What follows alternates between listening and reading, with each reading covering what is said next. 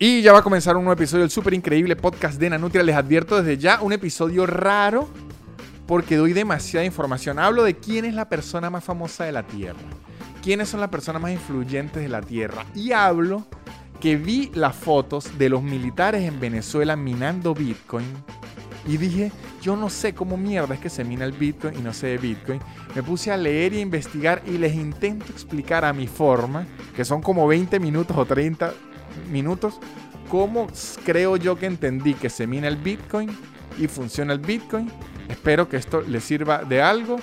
Este, les recuerdo que siempre deben apoyar a patreon.com slash nanutria, el sitio donde yo pongo extras todas las semanas, hago dos shows en vivo al, al, mes y apoyar a nuestros patrocinantes que son los que hacen que este podcast exista, casupo.com, los mejores artículos de cuero de lujo y tapabocas Gaby Ross Makeup, los mejores accesorios de maquillaje, cursos y tips y Conexiones Podcast, el mejor podcast de tecnología en español.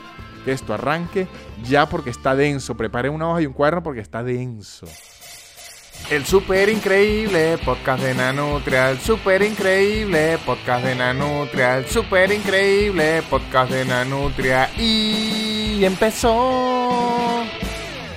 Y bienvenidos sean todos a un nuevo episodio del súper increíble podcast de Nanutria. Este es el episodio número 102, muchachos.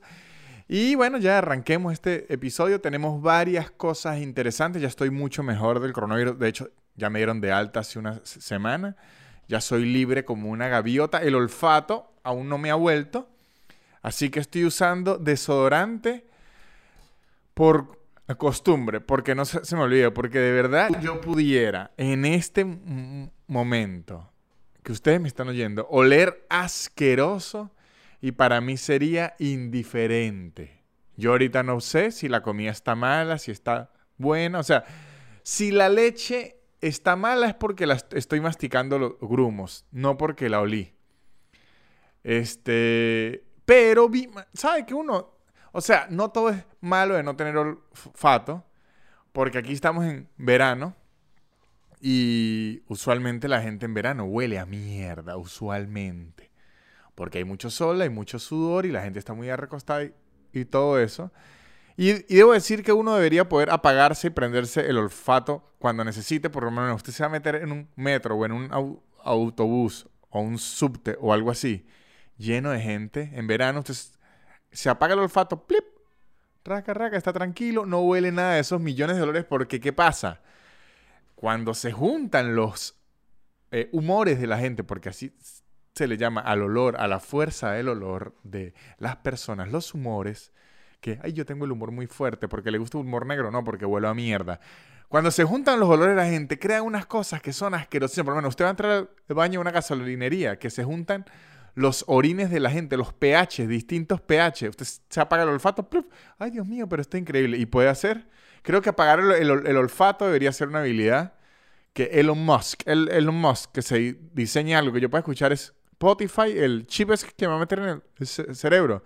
Yo puedo oír Spotify, publicidad y me apago el, el, el, olfato. ¿De qué más le quiero hablar en este súper increíble podcast? Volvimos, lo, los shows en vivo, muchachos, ya volvieron. Ya tuve el primero. Debo decir, me, me regresó el alma. Sinceramente. Yo sé que soy comediante, hecho show online, me divierto muchísimo. Pero cuando hice el viernes este que pasó el show Macho Beta de nuevo con público, dije, ah, con razón yo me dedico a esto. Porque es que las risas del público son como droga. Yo me acosté ese día como a las 2 de la mañana de la emoción que da. Es increíble. Cuando usted suelta chiste y la gente se ríe, como que se va a... Es una locura. Es la risa de la gente, le marca uno el ritmo y le marca la emoción. Cuando uno tiene un show mal, o sea, que la gente no se ríe mucho, que no, no conectó mucho con el público, uno va remando y va luchando y soltando los chistes y qué mierda, ojalá se acabe esto. Cuando uno tiene un show al que le va bien, que fue el viernes, uno va entrando como en un superpoder, como una sed de ¡Ah! De hecho, en esos shows hay que cuidarse porque si un show de una hora y media puede terminar en un show de dos horas y media porque uno anda lleno de una emoción y una adrenalina sin sentido. O sea, yo después de un show bueno puedo salir a pelear contra un oso. De uno, mano a mano, contra Tyson y un oso. Vénganse los dos que hoy soy inmortal. Y esa adrenalina, aunque online es muy divertido, no la tiene. A un Zoom no me ha dado que yo sienta esa adrenalina. Ya USB, ya uno debería tener un, un USB en el culo y uno se lo conecta y ¡ay! viene la adrenalina. Ojo, que ya con un USB en el culo, créame que la gente no va a pensar en Zoom. o sea, sí va a pensar en Zoom, pero no en hacer humor, sino ya en otras porquerías. Yo estoy seguro que apenas puedas meterse un USB por algún lado, ya va a entrar en un mundo de porquerías, pero yo lo quería para el humor. De verdad me ha parecido increíble. Eh, ya volvieron los shows. Tengo el 4 y el 5 ya están agotados. Tengo disponible para el 11 de diciembre, para el 13 de diciembre y para el 18 de diciembre las entradas en soynanutria.com y espero que vuelvan las giras pronto. Eh, no se han reactivado, ¿por qué no se han reactivado las giras de casi ningún artista? Les explico.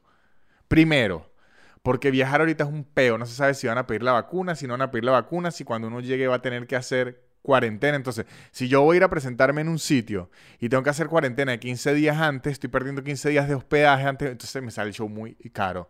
Es el primero, que el, pedo de viajar está raro aún, no se sabe y además, si usted está en un viaje, se infecta, da positivo, entonces tiene que hacer la cuarentena ya y, y pierde las otras fechas, está complicado eso.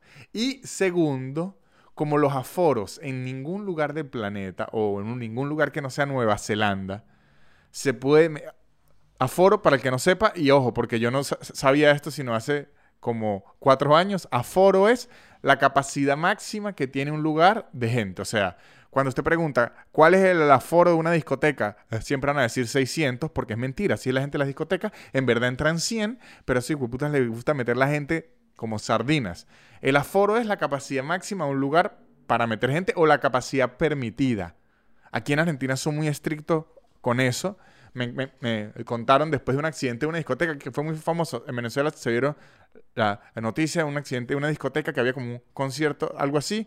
Hubo un incendio y murió un poco de gente. Aquí en Argentina, a partir de ahí, se pusieron muy estrictos con el aforo de los lugares. O sea, si dicen que entran 100 personas, entran 100 personas y si no se meten en un peo, no, no, O como sería en Argentina, en un pedo, no, no, no, no, no. Este. Entonces, como en casi ningún lugar el aforo es el máximo, de hecho no es ni la mitad, en el que me estoy presentando yo, el aforo es del 25%. Quiere decir que yo solo puedo meter 25% eh, de las personas. El teatro es de 280, yo solo puedo meter el 25% de eso, que viene siendo como 70 y pico, 80 y pico.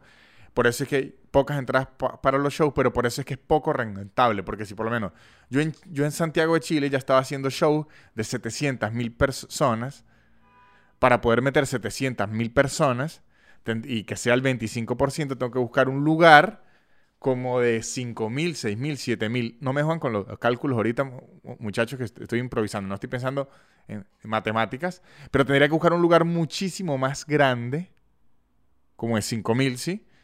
Porque lo pensé, soy ingeniero y que no, no como 5 mil personas, que cuesta mucho más, la logística es más grande, todo es más peo, para poder meter la misma gente que antes. Entonces, creo que todos los artistas, dígame esos artistas que si Metallica o algo así, que meten que si 100 mil personas, esa gente olvídese como hasta el 2022, porque para que usted vuelva a ver 100 mil personas juntas en un sitio, si no muere un superatleta legendario y polémico, va a ser complicado.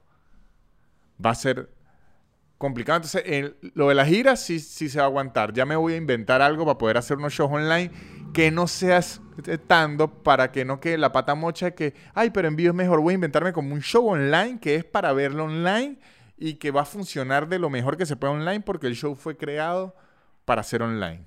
o sea, online, online, online. Entonces ahí ya tenemos lo de los shows. Miren esto. Antes de entrar en lo que vamos a hablar en el episodio, les voy a decir una curiosidad para que la repitan como un loco. ¿Se, acuerda cuando dije que esto es una labia para que queden como un intelectual en una reunión? Bueno, una labia que me dijeron y que me enteré que es una locura, como un dato curioso, un fun fact, que es, si en un torneo de fútbol, en un torneo, en una liga, todos los partidos quedan uno a uno. Saben que en una liga no se va a penales ni nada en la fase eliminatoria. Si queda uno a uno, en, en, Si quedan todos uno a uno, todos los partidos de toda la liga, que todos los equipos queden con los mismos puntos. Imagínense el nivel que, si todo de casualidad es, casi imposible, debe ser como 0.00001% que eso ocurra. Pero si de casualidad toda una liga todos los partidos quedan 0 a 0 o 1 a 1. Todos, todos, todos, todos, todos, todos, todos, todos, todos, todos.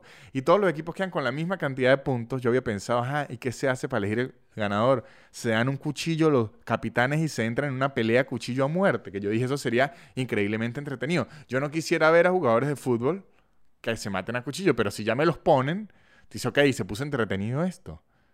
No, me dijeron que empieza a contar el, el fair play. Sea, si muchos equipos quedan eh, empatados con la misma cantidad de goles, o sea, lo primero es los puntos. Lo segundo es la cantidad de, goles a favor y en contra. Cuántos goles recibió y, cuántos goles metió y ahí se, se equiparan. Y si ahí quedan empatados todavía, esto puede, imagínense que no sea para toda una liga que quedó 1-1, sino póngale que el tercer lugar quedó así o el segundo lugar empieza a contar el fair play, cuántas tarjetas amarillas tuvieron y cuántas tarjetas rojas. El que tenga menos el ganador. Y si tiene la misma cantidad de tarjetas, el que menos faltas haya tenido. Y si tiene la misma cantidad de faltas, ya no sé qué coño será el que tenga las medias más blancas. Pero para que me quede loco, porque obviamente en algún caso rarísimo, yo no sé si ha ocurrido antes, en los comentarios lo podrán decir, ocurren esas y hay que tener preparado, porque no va a ser que, o sea, el fútbol ya tiene muchos años, que si 100 años más años, ya debió haber ocurrido y alguien pensó, bueno, hay que resolver esto porque no podemos estar que los, capitanes se maten. Este, pero está bien. Que ojo, el, eso ha tenido el fútbol algo raro. Yo creo que no debería existir el, el empate. Ya quitar esa mierda a, penales de una vez, porque yo sí vi una vez un comediante eh, gringo y tiene un chiste de eso, que bueno, sabe que en Estados Unidos el soccer no es el fútbol, el soccer de, ellos no es el fuerte, de, hecho se ve muy poco. Como que el bicho decía, claro, porque usted, usted ve 90 minutos de algo que puede quedar 0 a 0. O sea, cuando se acaba el juego le pueden preguntar, ¿y qué ocurrió? nada. Quedó todo exactamente igual. Yo opino lo, mismo. Creo que los partidos en, en empate no deberían existir. Al final, penales o no sé, o o, cuchillos. Ahí se, lo dejo a la, FIFA. Los cuchillos siempre van a ser una elección. Bueno, ahí le dejo ese dato. Si queda un equipo demasiado empatado en goles y en partidos, luego se van a las tarjetas y luego se van a las faltas. Y después ahí sí ya no sé a qué se van. A lo blanco de las medias debe ser. Ahora sí, de lo que íbamos a hablar en este episodio, muchachos. Con la muerte de Maradona. No sé si enteraron, se murió Maradona. Si no se habían enterado, bueno, se murió. Este, con la muerte de Maradona se me ocurre una... ¿Sabe que empezó como el debate duro? Más que todo, bueno, el debate duro en el mundo. En Argentina no fue un, debate, sino aquí de uno y que Maradona es la persona más famosa de la Tierra. Y empezó ese debate, ese debate, ese debate, ese debate. Y yo lo tuve entre amigos. ¿Con qué finalidad? Que sea la persona más famosa o no de la Tierra le da más o menos mérito. No, sino con la finalidad de joder, que para eso es lo que hacemos todo en la vida, para joder. Entonces me puse a pensar y a investigar, que es googlear, eso me refiero yo, investigar, quién es la persona más famosa de la Tierra viva o quién lo era hasta que Maradona. Debo decir que no encontré ningún estudio o ninguna encuesta fuerte, pura votaciones, elecciones, elecciones, o sea, pero ningún estudio fuerte de la persona más famosa viva. Es muy ambiguo. Encontré muchas opiniones, no, no datos científicos de la persona más famosa viva. No influyente. Ya vamos a hablar de influyentes. Influyente es distinto. Esta persona más famosa, o sea, que, que yo le pueda preguntar a alguien en Senegal, que yo le pueda preguntar a alguien en Chipre, que yo le pueda preguntar a alguien en Islandia y que yo le pueda preguntar a alguien en Costa Rica y que me conozcan a la persona la persona más famosa viva. No había un estudio, pero había muchas listas. Como les dije, ahorita les voy a decir. Primero, la persona más famosa en las redes sí, existe, está. La persona más famosa en las redes sociales es Cristiano Ronaldo. Cristiano Ronaldo es la persona más famosa en las redes sociales. Y de hecho, yo lo he dicho aquí en el podcast, Cristiano Ronaldo en el 2019 hizo más dinero por publicidad en las redes sociales que por ser un jugador de la élite más grande de fútbol.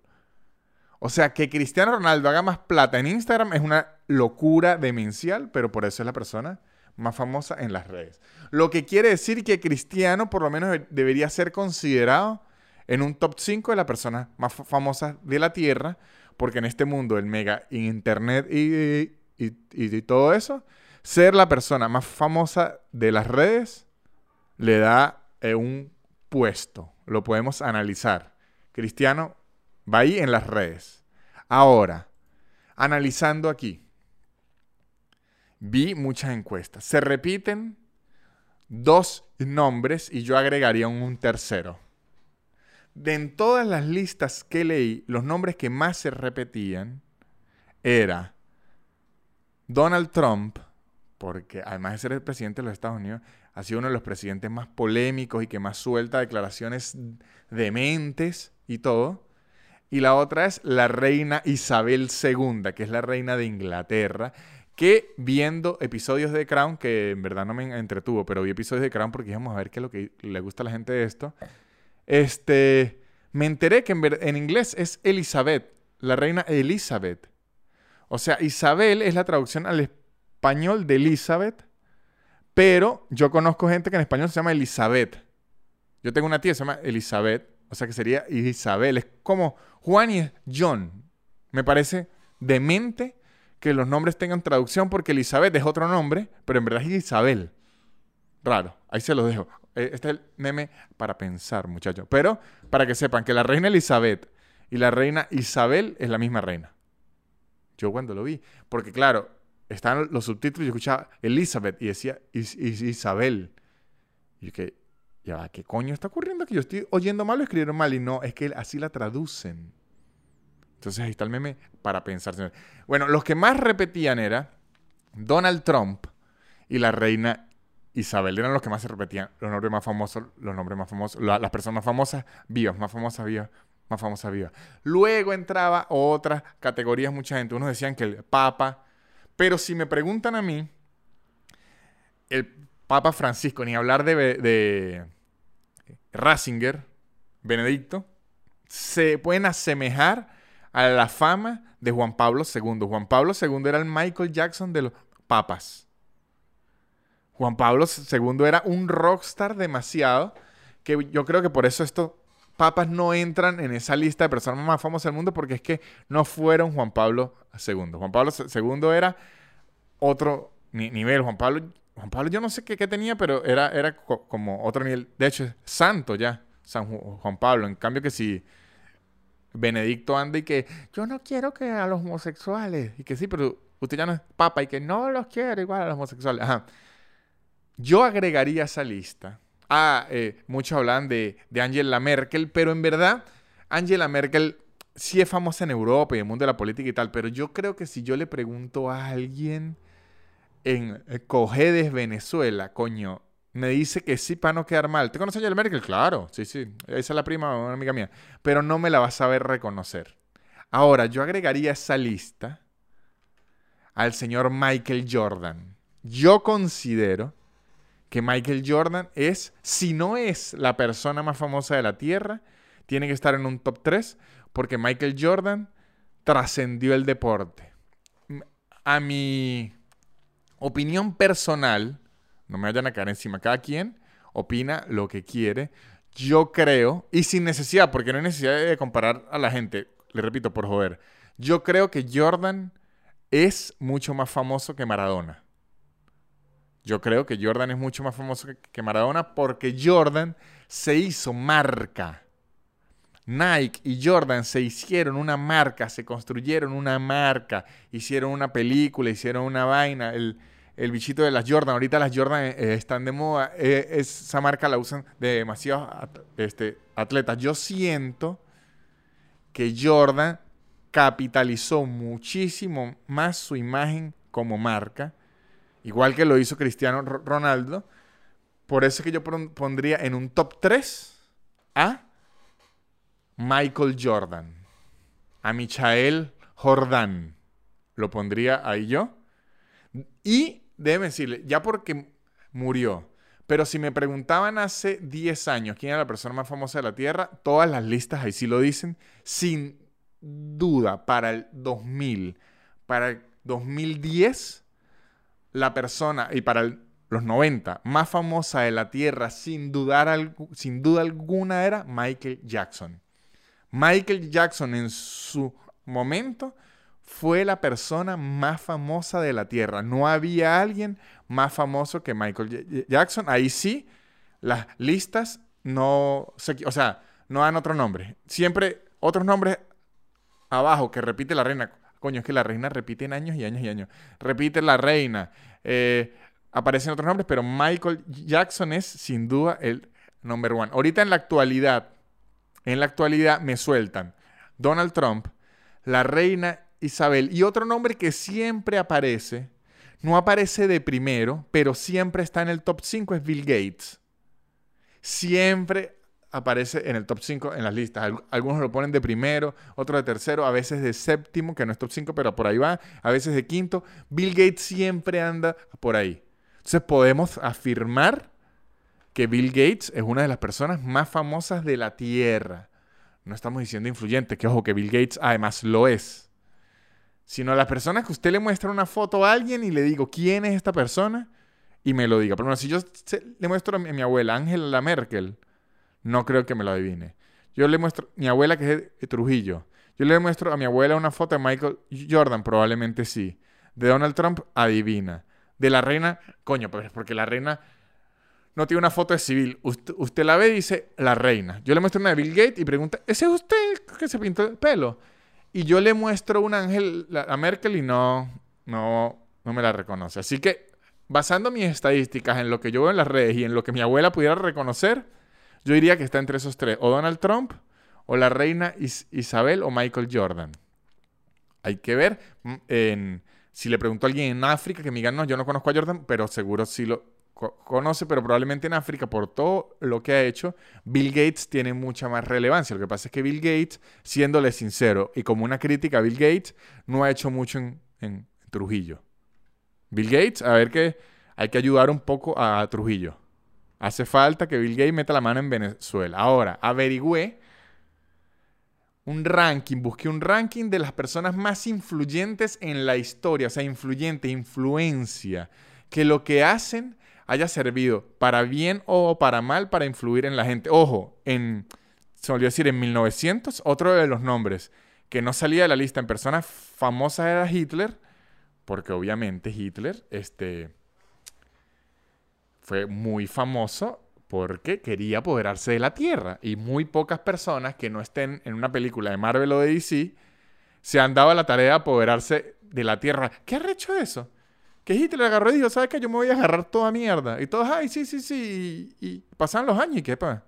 Hay que detener este hijo de puto porque se va a apoderar de la Tierra, en verdad. De verdad que demencia. Y eso fue en un lapso de, de, de 10, 15 años. O sea, usted medio se descuida. Y el bicho, no, no, o sea, yo me quiero apoderar de todo y mandar. Y la gente, ahí sí, Hitler, y después, para no, sí, vamos a, vamos a detenerlo porque de verdad lo está haciendo y que frenarlo. Entonces, conseguí una lista, esto sí está más estudiado, esto sí está este, más averiguado y viene de un libro que se llama El ranking de las 100 personas más influyentes de la historia, escrito por Michael H. Hart. Michael H. Hart. Y la clave de este libro es que son las 100 personas de no ficción, no personajes. Las 10 100 personas que no son ficción. Es importante, que existieron. Sherlock Holmes, Harry Potter, eh, el muñequito de la chicha, el, chichero, no están aquí. No están aquí, estas son las personas que existen. Y aquí van a ver como, como cositas porque sorprende.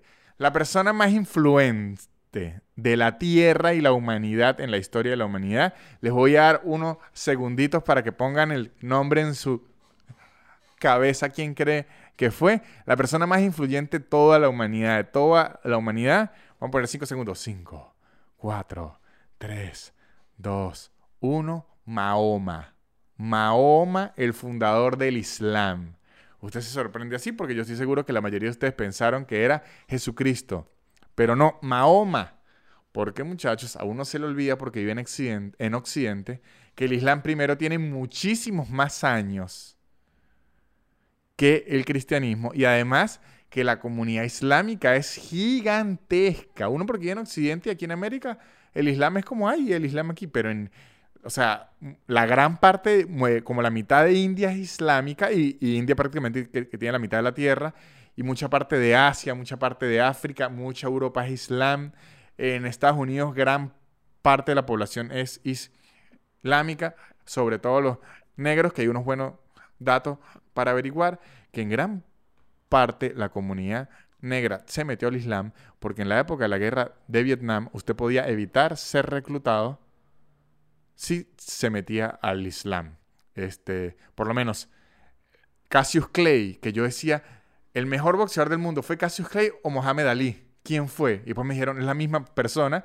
Cassius Clay era antes de convertirse al Islam y cuando se convirtió al Islam se, se pasó a Mohamed Ali.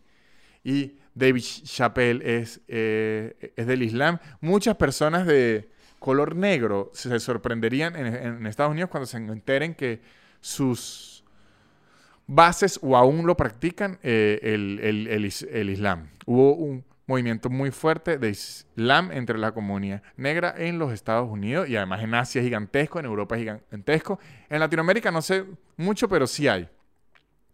Bueno, la persona más influyente de la humanidad fue Mahoma. La segunda persona más influyente en la humanidad es Sir Isaac Newton. El de la gravedad, el de la manzana, el de las leyes de Newton, el como el padre de la física moderna. Isaac Newton, ¿por qué influenció? Coño, porque demasiado de la sociedad actual, todo lo que se hizo se basó en los principios newtonianos Además que el cuidarse de leer libros cuando usted está debajo de un árbol, árbol de frutas, clave, el señor Isaac Newton. El tercero, Jesucristo. Jesucristo, el tercero fundador del cristianismo. Pero para que vean lo increíble, aquí le llaman personas que existieron. Lo que está en duda es si existe Dios o lo que sea. Pero Mahoma existió y Jesucristo existió. De hecho, a Mahoma lo ponen como fundador del Islam y a Jesucristo lo ponen como fundador del cristianismo. hijo de Dios, gente milagrosa y todo eso se discutirá. Se discutirá. Pero que existió y es fundador del cristianismo, lo es. Buda, el, el cuarto. Confucio, el quinto. Mire este que no sabía ni quién coño era yo. Confucio, sí sé, el, el fundador del confucianismo, dice, pero Confucio es el filósofo chino, creo que ahora me coño, ¿quién es Confucio? Sí, el filósofo chino, Confucio. Sí, filósofo chino, muchachos. Entonces, en toda la cultura china, Confucio gigantesco. El sexto, yo no sabía quién coño era. Pablo de Tarso. Pablo de Tarso que dice que es apóstol y, santo del cristianismo y fue impulsor del cristianismo. Yo no sabía quién era. Pablo de Tarso me sonaba como a un hombre de los reggaetoneros nuevos que si Manuel Turizo y Pablo de Tarso con su nueva canción. Mire, de séptimo, Kai Lung, que usted dice, ¿quién es Kai Lung? El inventor del papel. Obviamente, cuando alguien inventa el papel, que es usado desde para escribir toda la historia de la Tierra hasta para limpiarse el culo, te dice, esta persona influenció. El octavo es Johannes Gutenberg, que es el inventor de la imprenta. No es el, inventor de la imprenta, el reinventor, porque aquí me dicen que la imprenta fue inventada por eh, una persona que se llama Bi de China, pero Johannes Gutenberg es el que le dio a la imprenta. Es que el papel y la imprenta, lo duro que tienen, y luego viene la computación y el internet y, todo esto, es que si usted puede buscar la forma de compartir más la información, que no sea boca a boca y de dejar registro de algo, obviamente va a ser muy relevante. Por eso es que en el internet todo ha avanzado tan rápido porque hay más registro de todo y la gente se puede enterar más de las cosas.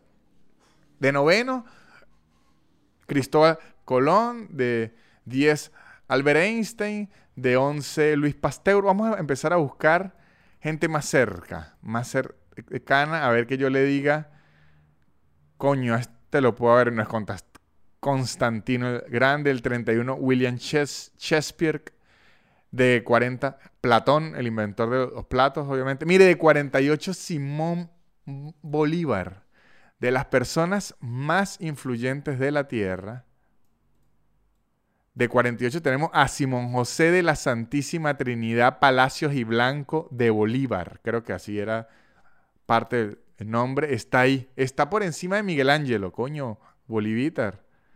Quien lo viera. A ver, ¿quién tenemos aquí? Algo. Sigmund Freud está de 69. Marico, es tan cliché que el número 69, que es un número que va asociado con una posición sexual, sea el de Sigmund Freud. El 81, John F. Kennedy. Este. No, mire, así que yo diga nuevo, nuevo, nuevo, nuevo. Henry Ford, el 91, que inventó la producción en masa, las líneas de producción y todo eso, y además que inventó el 4K, un carro increíble que era. Tenía mucho motor para los chiquitos que era ese carro. Usted se montaba en un 4K y decía, aquí me voy a matar. Pero mire, alguien así nuevo, nuevo que existe ahorita no entra ni entre las 100 personas. Me imagino que hay que esperar a que haya relevancia en el tiempo, ¿no? Sí, sí, sí me explico. Pero yo estoy seguro que, mire, el 39, eh, Adolfo Hitler eh, está ahí, está más arriba que Bolívar, que bola. Este, pero estoy seguro que Bill Gates, Steve Jobs, Mark Zuckerberg, Alan Turing, el, inventor de, la computadora y los algoritmos, esas personas van a entrar en una, en una lista sin duda. Pero hay que esperar. Daddy Yankee, que él fue el primero que inventó que eh, él no es un hombre, sino él es un, movimiento. este, pero sí, ahí están, muchachos. Este, tienen las personas más influyentes y las marcas más influyentes en este podcast son las que vienen en esta publicidad. Y aunque yo sé que si sacan una lista de las personas más influyentes de, este año, yo no voy a estar ni en el top 5. Bueno, de San Cristóbal sí puede ser. San Cristóbal yo entro como en un top 5, un top 10. Coño, un top 10 en San Cristóbal. Esto, yo, Víctor Medina, del top 10 de personas más influyentes de San Cristóbal eh, del 2000 hacia acá, para no restar a la gente acá, les digo que si ustedes están buscando tips de maquillaje, cursos de maquillaje, utensilios de maquillaje, equipos de maquillaje, quieren chismear sobre el maquillaje o soñar con el equipo de maquillaje porque le robaron la cartera, que yo me enteré que cuando a una mujer le roban la cartera, de las cosas por las que más sufre es la inversión que hace una mujer en su maquillaje, que es un poco de plata.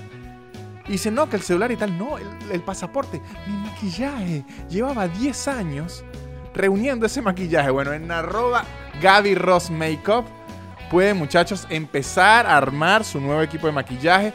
Ya tienen su equipo de maquillaje, pueden ingresar nuevas piezas, pueden hacer de todo con los accesorios de Gaby Ross Makeup, que son accesorios de primera. O sea, es un equipo de maquillaje, no que lo compran en el chino y ya no, es un equipo de maquillaje de primera, que es como una inversión y además da buenos cursos, da buenos tips, todo online, todo en Gaby Ross Makeup y arroba casupo.com, muchachos, los mejores accesorios de cuero italiano increíbles. Los tapabocas también son increíbles. Ahorita me pueden ver en las fotos del show que yo cargo una tirita y el tapaboca aquí. Y mucha gente dirá, coño, pero es que Nanutria se vendió a Casupo. No, muchachos, fue de casualidad, porque es que por el protocolo aquí, las eh, yo me tengo que subir a la tarima con el tapaboca, me lo quito, hago el show y para bajarme tengo que volvérmelo a poner por el protocolo, o sea, así es la ley. Y por suerte, además de tener los tapabocas increíbles, se armó unas tiritas que son bien lindas. ¿Yo qué hago? En vez de subirme a la tarima, quitarme el tapaboca, volármelo y moterme en el bolsillo todo ladilla y al salir y que mm, venga para acá para volverme, me lo guindo en la tirita, lo cierro así para que no se suceda. Igual estoy en la tarima, muchachos, y parece que, ay Dios mío, está en la nueva moda usar los tapabocas. Pues sí, y es casupo.co. Y si muchachos, ustedes quieren saber más de tecnología. Ser personas influyentes o dejarse influenciar por personas que saben, tienen que escuchar, que tienen que escuchar arroba conexiones podcast. Un podcast que aunque no tiene a Simón Bolívar, ni a Jesucristo, ni a Mahoma, coño, que sería increíble, el Conexiones Podcast hablando de Google Maps con Mahoma. Y Mahoma, bueno, ¿qué hice yo? Yo le busqué a Google Maps y dije, esta montaña no va a venir hacia mí, bueno, yo voy hacia la montaña. Y, y me dice, coño, vamos utilizando el, Google Maps. Muchachos, Conexiones Podcast, el podcast que agarra personas que le ha ido muy bien en el mundo de la tecnología, emprendedores, trabajadores de las grandes empresas y cuentan sus vivencias para que nosotros podamos aprender más. Un podcast bastante interesante, arroba Conexiones Podcast. Y regresamos, muchachos, déjenme decirle algo. Yo esas publicidades las improviso. Pero Google Maps me debería dar dinero. No, lo que pasa es que ahora que me acuerdo, en el Islam está prohibidísimo utilizar a Mahoma o algo así como para hacer otra referencia a algo que no sea la religión. Yo le iba a vender mi, publicidad de Mahoma al Islam, pero ya entiendo que por respeto y todo no hay que hacerlo, pero debo decirlo. Yo que improviso esta publicidad, que fue una locura. Vamos a eh, aceptarlo fue una locura de, publicidad. Ah, cuando yo lo estaba diciendo dije, Dios mío, soy un genio.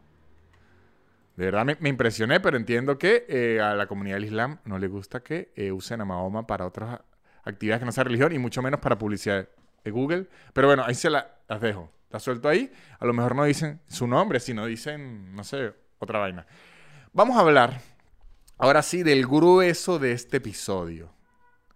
No estoy hablando del miembro masculino de Lenny Kravitz, que lo dejó ver un día en un pantalón de cuero, que uno dice, bueno, Lenny Kravitz, si está poniéndose un pantalón de cuero, es porque quiere que lo vean. Ya no se, ya no se haga. Que, que se le rompió un día y se le salió y se mostró que él usaba unos aros unos aros que van en el miembro masculino, que me enteré después que lo usan los strips. Muchachos, yo soy un ocioso y cada vez que veo que algo ocurre empiezo a preguntar por qué, por qué. Por eso a mí me gusta chismear de todo como para saber. Y pregunté por qué Lenny Kravitz tiene un aro como de plástico en su miembro. Y los strippers lo usan y todo porque como que le prensa ahí la sangre y siempre se les ve grande. Ya saben que el tamaño vende en las camionetas, en los refrescos, en las hamburguesas y en el miembro masculino de sus artistas de rock favoritos. Porque en el hip hop o, en el reggaetón no se puede porque la ropa es más ancha. Y, o sea, marico, ya si usted usa un pantalón ancho y se le ve, ya no es ni sexy. Ya usted dice, marico, usted agarra a alguien con eso y lo va a matar. Pero ahora vamos a hablar así del grueso de este episodio. Que es del Bitcoin, de las criptomonedas y del blockchain. Antes de entrar en este tema, quiero pedirle a las personas que son como adictas al blockchain, las personas que son evangelizadoras religiosas del Bitcoin, de las criptomonedas, los criptores, lo que sea, que se queden tranquilos. Yo voy a titular a todo esto es, vamos a intentar aprender de qué coño va esto, porque la verdad yo no sabía nada, todavía no sé nada. Y la gente que se dedica a esto son como dementes, son ociosos y siempre quieren estar enseñándole a los demás la vaina. En, una reunión usted dice, Marico, mire, vino no sé quién que él es adicto a las criptomonedas. Por favor, no hable del Bitcoin, porque si no se baña en esta reunión y él va a estar tres horas hablando de esa mierda y nadie, nadie quiere oír. Nosotros vinimos aquí a beber y a comer carne y ese malto lo único que quiere hablar es del blockchain y del Bitcoin. Así que por favor, muchachos, pueden en los nano errores, que saben que cuando me equivoco pueden errar abajo, corregirme las cosas y todo, pero déjense llevar. Estamos aprendiendo. Yo no sabía un coño y de verdad investigué. Entonces, lo primero que debo decir del Bitcoin y del blockchain es que es complicado. Porque miren, yo debo, yo debo decir que yo soy una persona con alto nivel de comprensión en verdad y además soy un charlatán. Lo digo aquí, soy un charlatán. ¿Y cuál es la habilidad de un charlatán? La habilidad que tiene un charlatán, otros charlatanes en, que me están oyendo, nos podremos reconocer y aplaudir. La habilidad que tenemos los charlatanes es que yo sabiendo cuatro cosas de algo, puedo fingir que soy un experto porque sé entre la labia, la verborrea y la vaina. Puedo yo en las exposiciones del colegio y, la universidad agarraba tres conceptos y con esa mierda hacía una hora de exposición y la profesora decía, coño, este aprendió pura charlatanería. Charlatanería. Bueno, a veces en el podcast yo me tiro unos diálogos de una locura que usted dice en este dicho si sabe y alguien en los comentarios escribe, todo lo que dijo es mentira. Bueno, porque soy un charlatán, muchacho. Este es el podcast oficial de la charlatanería, aunque han visto que me ahora he hecho un esfuerzo por investigar. Ahora estamos investigando. Que eso es, el, nuevo hora. Y ahora quieren información real. De verdad, ustedes no se conforman con nada. Entonces, yo siendo un experto en la charlatanería que puedo hablar, yo les puedo hablar del fútbol americano como si supiera con bases y en verdad solo sé cuatro o cinco cosas. Pero yo esas cuatro me agarro y me defiendo y me voy por el lado. Y déjeme decirle que del Bitcoin y del blockchain leí y leía, leía hace tiempo. Y yo decía, coño, yo no puedo hablar de esto porque no entiendo un coño. O sea, es complicado que hasta para un charlatán le es difícil. Pero, otra cosa que también aprendí, como es tan complicado, se, presta para que también charlatanes que lean todo lo que yo leí, aparenten saber demasiadísimo. Esto ocurre como los mecánicos de, de, carro. Como todo es tan técnico y todo es como tan misterioso digital, pueden joder a cualquiera porque es bastante complejo para una persona que no esté metida en este mundo. Por eso que dicen que si universidades, escuelas, es, es complicado. De hecho, yo, me acuerdo que una vez, seguro a ustedes les ha pasado, como que le pregunto a un amigo, de pasada que yo quiero ahorrar en Bitcoin. ¿Qué hago? ¿Dónde las compro y tal? No, tranquilo. Eso es facilísimo. Tienen que leer esto y, ver esto. Me vi un video de hora y media y me envió una página que se llamaba que si Bitcoin no sé qué mierda y que lea y era unas guías. Yo decía, no, marico, ¿qué es esta mierda de la universidad? Para eso me compro, no sé, me compro unos cauchos, los guardo aquí en la casa, espero que el, caucho suba y los vendo. Pero que, o compro un, carrito ahí en partes a cuotas y lo pongo a trabajar de Uber, pero que esa mierda que, que me va a poner usted a estudiar para hacer un Bitcoin. Entonces decidí para este episodio intentar explicar con lo que aprendí que me metí puñal duro yo no había estudiado así desde la universidad. Desde matemática 2, cuando me tocó con integrales dobles, vamos a ver esta mierda. ¿Cómo es que es este pedo? Porque en integrales dobles no que usted puede inventar. O se sabe o no se sabe. Ahí no es que coño, ahí yo voy. Bueno, vamos a. Primero. Primero. El Bitcoin es una moneda que se basa en blockchain. Aquí ya sé que se están confundiendo. Saquen su papel y lápiz, pero tengo mi investigación aquí. Anota. Y es que es complejo que hasta lo anoté. Ustedes están diciendo, ¿qué coño de la madre es esto? ¿Cómo que Bitcoin? ¿Cómo que blockchain? ¿Qué es esta? ¿Qué es esto? ¿Qué pasa? Me explico. El Bitcoin es una moneda digital. Eso es lo que es. El Bitcoin es una moneda digital que basa toda su locura y toda la magia es porque es una moneda digital de blockchain. Ahora usted ajá, pero no estoy entendiendo nada. Perfecto. Está muy bien hasta aquí. Ahora le voy a explicar qué es el blockchain. El blockchain, que es como cadena de bloques, literalmente es cadena de bloques, blockchain, es una tecnología. Aquí olvídense el Bitcoin, ya no estamos hablando del Bitcoin, estamos hablando del blockchain, la cadena de bloques.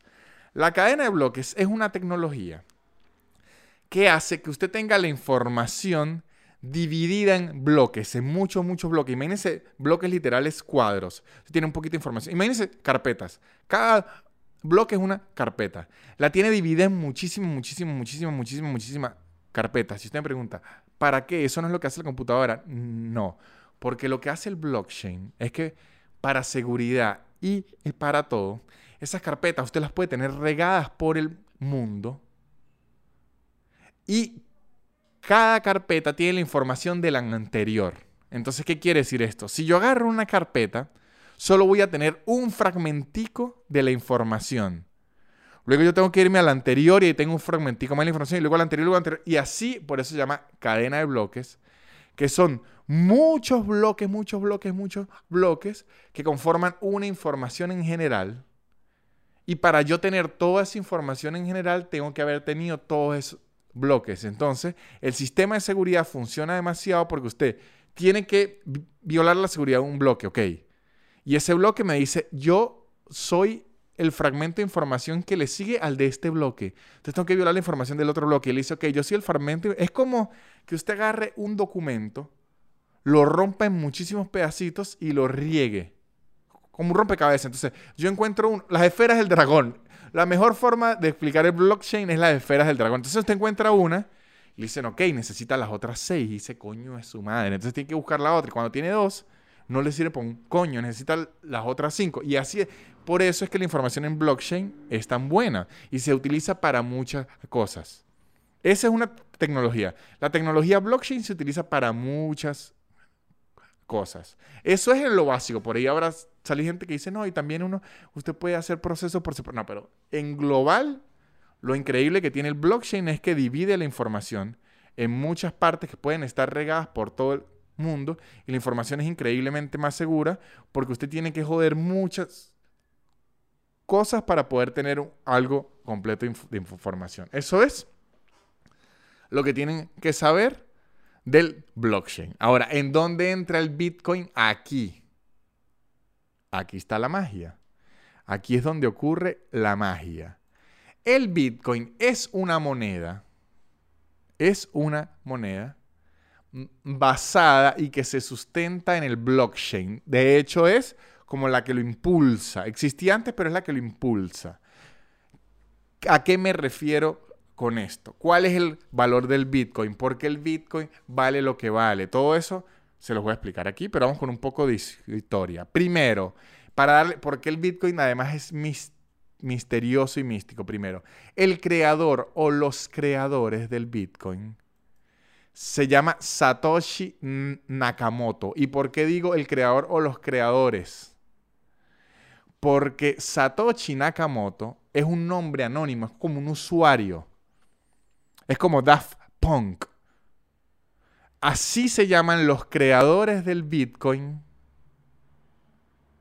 que puede ser una persona, pueden ser varias, que lo soltaron a la luz y que lo sacaron y que no se sabe a, exactitud quién es. Por ahí hay rumores de personas que ya medio se dicen y, y tal, estilo Daft Punk o estilo Banksy, el grafitero, Banksy que usted medio dice, no, es este tipo, tal, y foto y foto, pero coño, que lo hayan agarrado así, que él diga yo soy, estilo Batman o, Iron Man en la película, perdón, porque Batman no lo dice, estilo Iron Man que dice yo soy Iron Man, no va a salir una persona que diga yo soy Satoshi Nakamoto.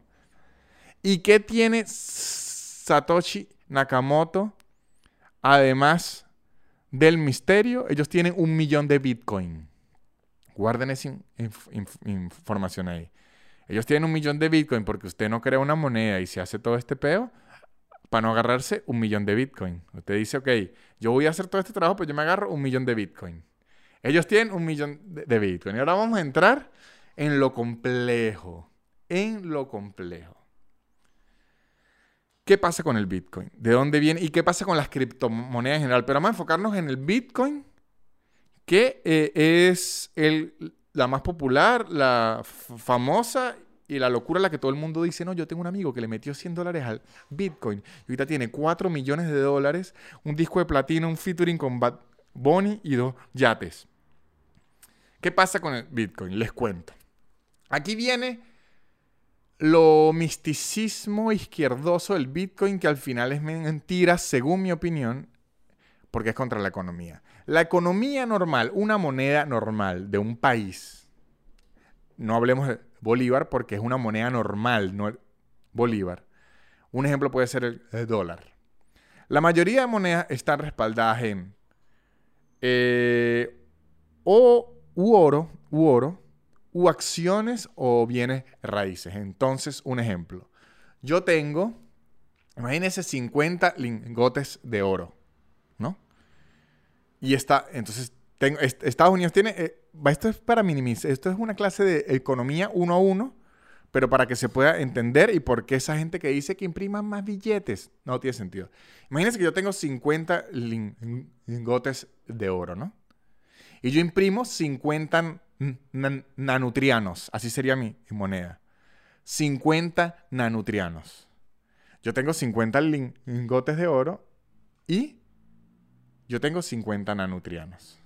Ahora, ¿cuánto vale cada nanutriano? Pues un lingote de oro. Porque si yo tengo 50 lingotes de oro, tengo 50 nanutrianos. Entonces, un nanutriano, un, lingote de oro. Si yo imprimo otros 50 nanutrianos, no, para tener más billetes, ¿qué ocurrió?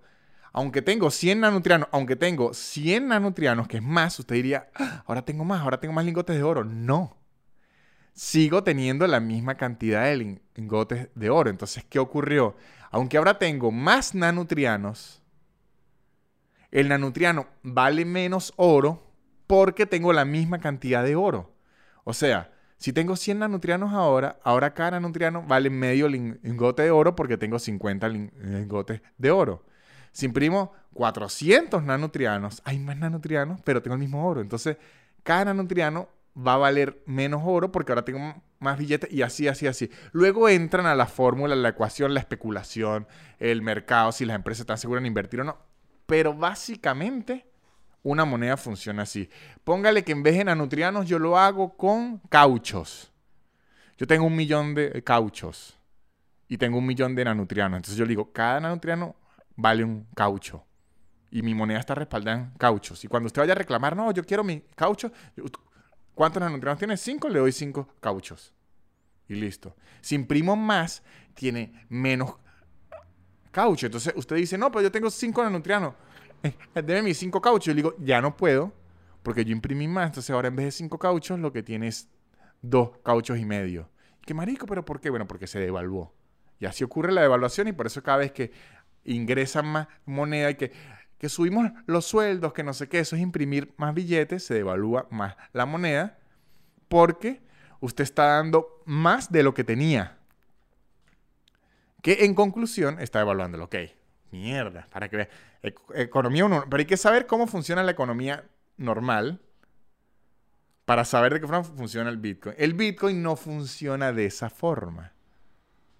El Bitcoin funciona la forma en que el Bitcoin funciona y lo que demuestra que es seguro es que a través del blockchain, la cadena esa de datos infinita de gente, primero, la información del Bitcoin es pública. Imagínense que el Bitcoin es una hoja de Excel que todo el mundo puede ver, siempre, cuando quiera. Es una información pública, a diferencia de los bancos, de los países y eso, que casi siempre que no, las reservas, yo hice esto como como hacen con la plata los países que medio la esconden o la mueven y que hicieron una acción aquí. Es como un misterio y usted confía en los países porque sí, la información del Bitcoin siempre es visible. Yo por eso es que yo sé y por eso es que la gente sabe que los creadores tienen un millón de Bitcoin porque todo es transparente.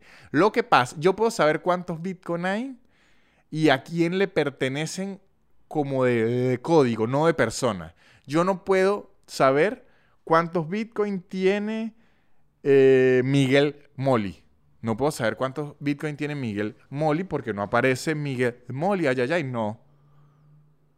Sino, yo no sé si, si, allá era Roberto Antonio. Bueno, ahora, aquí nos va a confundir en, merengue, pero no aparece así, sino aparece que si un código hiper largo que tiene cada quien estilo una cédula. Entonces, aunque yo veo cuántos Bitcoin hay en el aire, existe la seguridad que yo no sé a quién le pertenecen, como para que no me llegue alguien a la casa y que mire, Revise aquí, usted tiene un Bitcoin, démelo. Entonces, es una hoja de Excel gigante en donde todo el mundo está viendo quién tiene Bitcoin y quién no, o sea, en, código, cuántos Bitcoin hay y a qué, código se está cambiando y, y todo eso. Y la seguridad que me da es que prácticamente es inhackeable, prácticamente. Entonces, usted me está diciendo, lo que usted compra aquí, si compra un Bitcoin, es muy difícil que alguien le robe ese Bitcoin. Muy, muy, muy, muy, muy, muy, muy difícil. Así que es una plata que usted va a tener ahí guardada. Que eso existe en realidad, hay unos cauchos, hay un oro para respaldarlo. No, solo hay la confianza de las personas que le meten plata ahí, que digan yo estoy viendo en dónde está mi plata y yo estoy viendo hacia dónde va. Eso es todo lo que hay y está siempre abierto. O sea, esa es la ventaja del Bitcoin porque dice que es blockchain.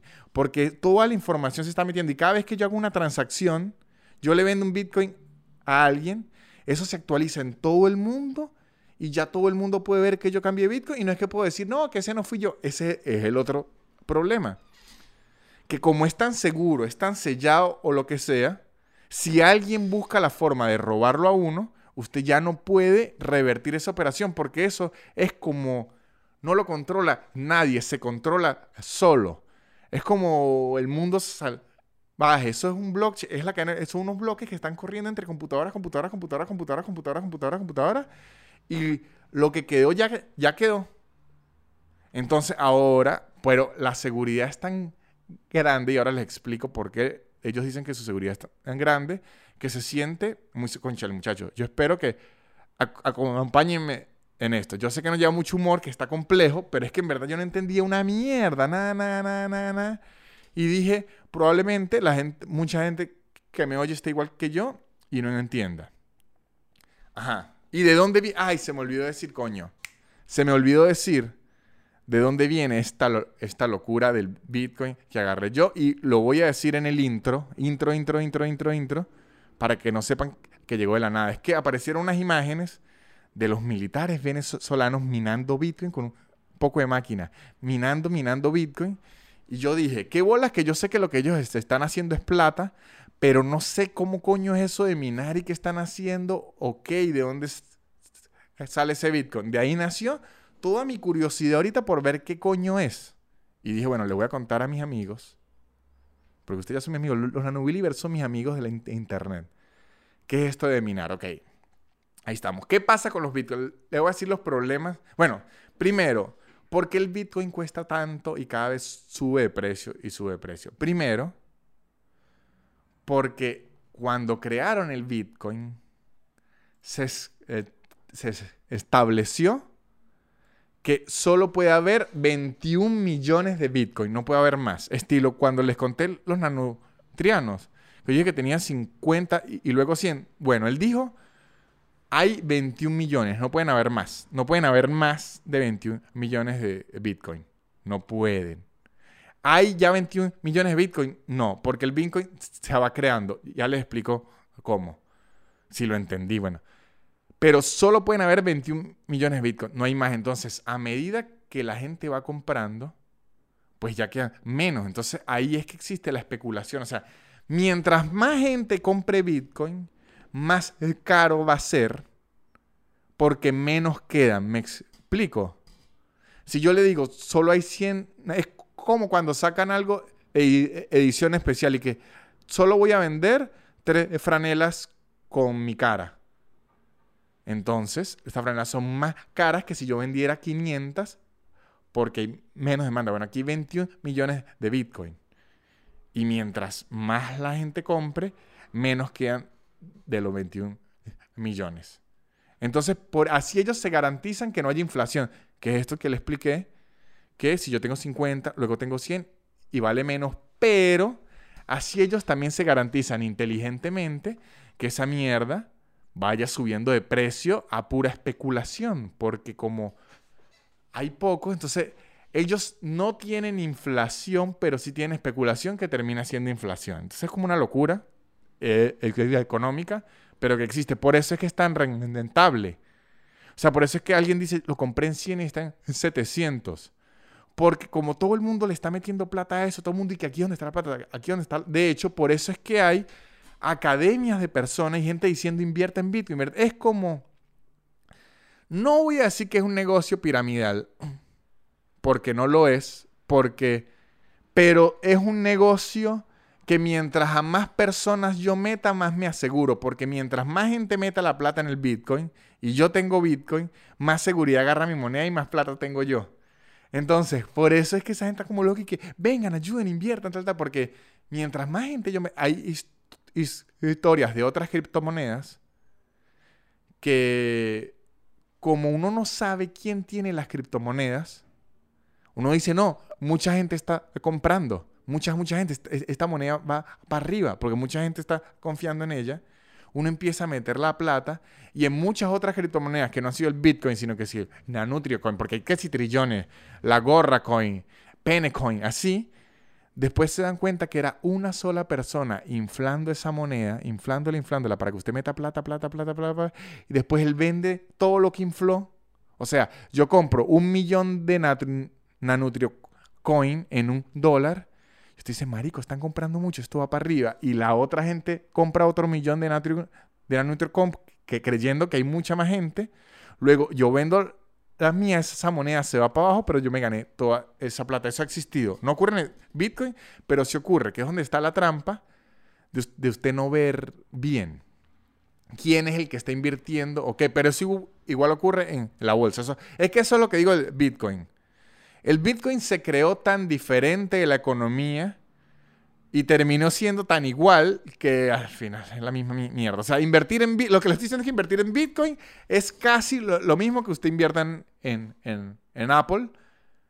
Y, si usted le dice a mucha gente, compra acciones de Apple, compra acciones de Apple, y mucha gente empieza a comprar acciones de Apple, sus acciones se van a revalorizar. Es la misma mierda.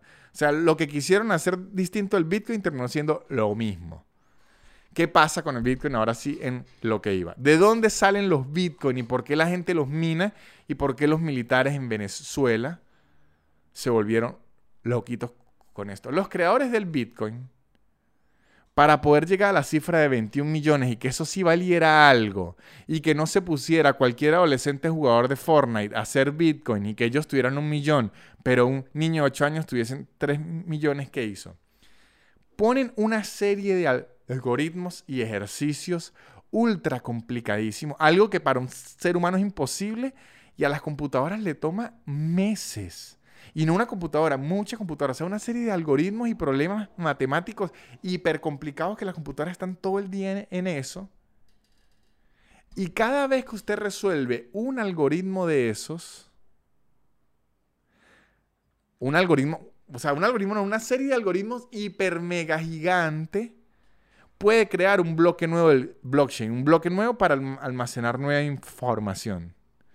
Cada bloque de esos cuesta 50 Bitcoin. Cada bloque, sí, cada bloque de Bitcoin cuesta 50 Bitcoin. Para armar un bloque de esos se necesita hasta miles de computadoras todo el día haciendo ese procesamiento. Y mientras más bloques se creen, más difícil se pone el algoritmo. ¿Qué hacen con esto? Que si usted quiere un Bitcoin minado, tiene que gastar un pocote de plata en electricidad, un pocote de plata en computadoras y un pocote de tiempo, que quiere decir que ese Bitcoin no le está saliendo gratis, sino de hecho le está costando muchísimo. Eh, entonces, si yo digo, ahorita el Bitcoin, ahorita cuando estoy hablando, creo que el Bitcoin está en 19 mil dólares. O sea, un Bitcoin cuesta 19 mil dólares. Cuando la gente dice que compré un 100 dólares en Bitcoin, no es compré un Bitcoin, compró como 0.0 algo, porque el bit, un Bitcoin ahorita está en 19 mil. Por eso esa gente que dice, yo compré el Bitcoin cuando estaba en 700, si aún lo tiene y no lo ha vendido, esos 700 se transformaron en 19 mil dólares. Entonces, ¿qué ocurre? Aquí es donde viene la trampa. Como en Venezuela, los militares seguro no pagan ni luz seguro están guindados a esa mierda. Y seguro esa computadora se las robaron. Y los soldados, que son sus empleados, los obligan a trabajar porque son soldados. A ellos los bitcoins lo que les cuestan es tiempo. Ellos, de hecho, en China ocurre demasiado eso. En los gobiernos en donde son autócratas y desgraciados, ponen a la gente a trabajar como esclavos en hacer Bitcoin, Bitcoin, Bitcoin. O sea, puede, usted puede poner a 15 soldados con un poco de máquinas con dinero robado o que decomisan, porque en Venezuela es ilegal minar y las máquinas las decomisan para quemarlas, pero esa mierda no las decomisan y las ponen a trabajar ellos. Entonces, la mayoría de países, que si China, Rusia, todos esos, tienen un poco de dinero para generarles y todo haciendo Bitcoin, Bitcoin, Bitcoin, Bitcoin, porque además, como el Bitcoin tiene esto, que es con un código usted no puede saber de quién es ni nada, se presta mucho para el lavado de dinero, para el narcotráfico y todo, porque es un, usted no puede saber es, es de dónde viene ese dinero y a dónde va. Y además el Bitcoin no le interesa saber eso. Al Bitcoin lo, lo que le interesa es que haya más dinero ahí para que la moneda valga más. El problema que yo me di cuenta al ver esto y donde creo que está lo más negativo del Bitcoin, ojo, en el Bitcoin, si usted sabe hacer lo que hacen los expertos, que es pescarlo en un pico bajo y luego vender en un pico alto, hace plata. Pero eso mismo usted lo hace en, la bolsa, eso mismo usted lo puede hacer comprando agua, eso, mismo usted lo puede hacer en cualquier mierda. Si usted compra algo en un momento donde está barato y lo vende cuando está caro, hace plata. Lo que pasa es que en el Bitcoin, como la gente está en, en, el... El Bitcoin es igual que los casinos. Usted solo va a oír los cuentos de la gente cuando gana nunca le va a decir, coño, no, yo perdí 5 mil dólares en Bitcoin. Eso nunca lo va a escuchar usted y obviamente ocurre porque si no fuera una locura, el dinero no se multiplica solo. Ese dinero se está, eh, está aumentando porque más gente está metiendo plata y, o sea, alguien siempre pierde para hacer dinero y por eso es que el Bitcoin, si usted lo quiere minar para hacer más bloques, para que su estructura sea más grande, no le está costando dinero al banco, pero le está costando recursos. O sea, siempre algo... La regla de oro, nada es gratis. Nada es gratis, siempre va a costar algo. Pero ahora, ¿qué es lo que me ocurre con el Bitcoin? Y me parece que es una locura. Cuando usted mina, mina oro, aunque está destruyendo el medio ambiente y echándole mercurio al río y todo eso que es horrendo, usted obtiene una pepita de oro. Usted tiene oro, oro, y eso lo puede hacer en, cadenas o lo que sea, increíble. Cuando usted saca petróleo, el petróleo tiene un precio, pero usted tiene petróleo, eso lo puede transformar en gasolina, aceite y todo. Cuando usted pone muchas computadoras a resolver esos códigos para obtener el Bitcoin, ese código no ayuda a nada, no sirve de nada, solo es como un videojuego, un problema para que le den un Bitcoin. Entonces, toda esa electricidad que se está gastando, todo ese tiempo y todos esos recursos que se está gastando en Bitcoin, terminan en la nada, en un Bitcoin y ya, eso no se va a poder utilizar para más nada. Esas máquinas, todo eso se está desperdiciando. Por eso hay otras criptomonedas que no son tan populares porque no valen menos, que me parece que tienen más sentido que los problemas de matemática que usted hace terminan resolviendo un, peo. Y que no, que yo vi una que traducía libros y que con todo, usted pone las máquinas a minar y en verdad está traduciendo libros y cuando traduce cierta cantidad de libros le entrega una moneda. Usted dice, ok, esto tiene sentido porque en verdad usted le están pagando por un trabajo que vale de algo. O sea que tiene una repercusión en algún sitio. Igual el Bitcoin tiene repercusión en dinero, pero ecológicamente el Bitcoin es... No voy a decir que es igual al oro de perjudicial o al petróleo, porque el petróleo si cae en el mar vuelve mierda los animales y todo, y el oro le echa que si mercurio el río y matan un poco de gente por el oro. Pero el Bitcoin ecológicamente es hiper perjudicial porque usted lo que tiene son unas máquinas gastando electricidad como loco sin ningún tipo de uso. Entonces, en conclusión, ¿entendieron algo? Probablemente no. En conclusión, para dejárselo finito, y está la parte del episodio que les debe importar. De hecho, pongan los comentarios a partir de este minuto. El Bitcoin es una moneda digital que todo su valor está en que la gente le siga metiendo plata y crea que esa moneda va a ser inhackeable. Que sea que eso, eso es lo, es como una apuesta. Yo apuesto esta plata a que eso no lo va a hackear nadie. Ahorita hay un problema porque con las computadoras cuánticas, que es otra cosa que no tengo ni idea de, cómo funciona, pero ya cuando es cuántico uno dice, coño, eso hizo que Ant-Man y que los Avengers fueran a través del tiempo, así que debe ser un peo. Las computadoras cuánticas, al parecer, sí van a poder hackear el Bitcoin. Y cuando hackeen el, Bitcoin, este la gente se va a dar cuenta que igual que todos los procesos e, económicos se pueden ir abajo y va a haber una depresión y va a haber toda esa gente que se llamaba trading, forex, academia del emprendimiento y de la criptomoneda llorando y suicidándose porque perdieron todo. Entonces, ¿qué les aconsejo yo? Este, sí eh, pueden ahorrar en criptomonedas porque igual que en cualquier otra moneda, porque yo les puedo decir, el peso argentino está en la mierda. Entonces, si alguien dice, no, yo prefiero confiar en el peso argentino, se hubiera jodido. Pueden ahorrar en criptomonedas y todo, pero no crean que es que usted le va a triplicar la plata, porque es medio una lotería si lo ve así. Porque igual que se la puede triplicar, puede perder muchísima plata. Así que tienen que verlo como tener dinero en la bolsa, como una plata que ustedes tienen que tener ahí como por si las moscas y tal, pero mi consejo en verdad como persona que es muy precavida, no inviertan todo su dinero en Bitcoin, porque es una apuesta. Bueno, o, es como si quisieran ver, no vean distinto el Bitcoin a la bolsa y no se dejen engañar y no se dejen plantear pajaritos preñados. Espero que toda esta información de mente que di el blockchain le haya servido para algo. Espero que esto los haya podido ilustrar. Yo creo que entendí algo. Y espero que ustedes hayan podido entender algo. Este, y aquí se, los, se, los, quería dar a alguien porque lo leí y dije, coño, vamos a ver si esta información que me tocó leer a mí un millón de páginas le sirve a alguien. Este, eh, espero que disfruten. Y si ustedes quieren invertir en algo, en algo bueno, El Nanucoin es patreon.com slash nanutria, donde ustedes meten su dinero y yo se lo pago con risas. La risa, muchachos, que es una moneda dura que no se devalúa. La risa no se devalúa. De hecho, sube su valor porque mientras usted más la pase peor este año y todo eso, la risa le alivia. Entonces yo ahí tengo extras todas las semanas. Tengo dos shows al mes, preguntas y respuestas, recomendaciones. Ahorita voy a hacer unos especiales de Navidad para Patreon. Voy a hacer una postal navideña para Patreon.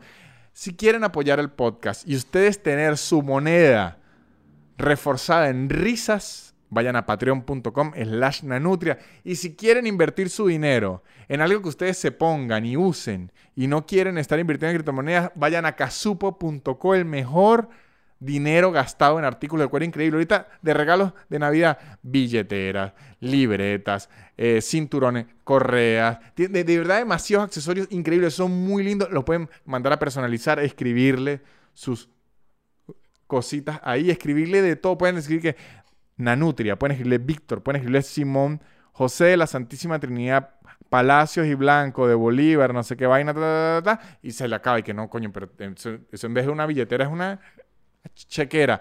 Y si quieren invertir mejor en maquillaje, en su piel, en, en adornarse, en verse mejor, vayan a arroba Gaby Ross Makeup, que tiene los mejores artículos de maquillaje, los mejores tips, los mejores cursos. Y si quieren invertir su tiempo en aprender en la tecnología y en agarrar experiencia de los demás, tienen que oír Conexiones Podcast, el podcast que con expertos hablando de su día a día nos enseña mucho más. Estoy seguro que si no tienen Conexiones Podcast, pronto va a tener un episodio de blockchain y de Bitcoin que explique todo esto mucho mejor que yo. Esto ha sido todo. Episodio raro, pero espero que les haya gustado. A mí me gustó hacerlo porque investigué y hice la tarea. Esto ha sido todo. Chao. Swilly the Bill, y'all. La élite. Barrera. Yeah.